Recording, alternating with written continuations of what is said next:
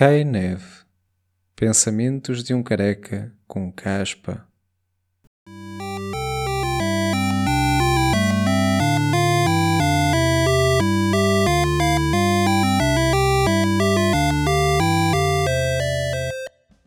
Sabem aquela cena de vender ar de Fátima? Foi eu que inventei. Era puto e fingia que vendia frascos de ar. Às vezes fechava puns lá dentro. Os meus gases cheiram a Nossa Senhora. Quando deduzi que por esta razão devo ser um pastorinho reencarnado, fui procurar mais informação sobre o pastorinho Francisco.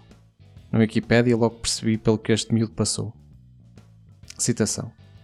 De acordo com as memórias de Lúcia, Francisco era um rapaz muito dado, mas calmo, e gostava de música, o qual mostrava habilidade no pífaro. Já na altura, os padres promoviam instrumentos de sopro nas camadas jovens.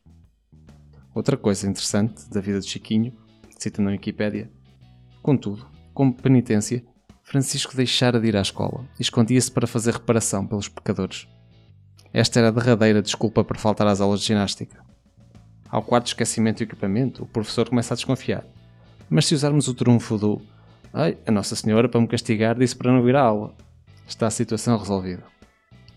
Além disso, o gajo morreu muito novo, provavelmente por malnutrição devido aos castigos da Nossa Senhora. Ah, eu já curto muito mais a gaja, a matar putos para baixar a idade da reforma. Não há parte.